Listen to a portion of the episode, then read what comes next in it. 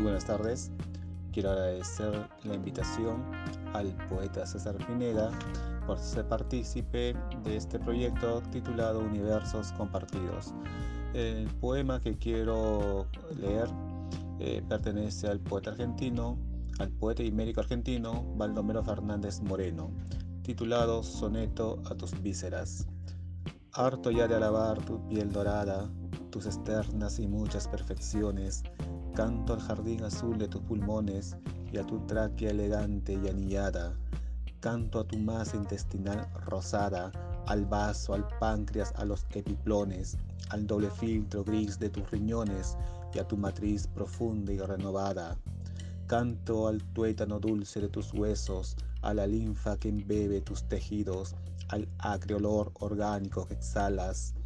Quiero gastar tus vísceras a besos, vivir dentro de ti con mis sentidos. Yo soy un sapo negro con dos alas.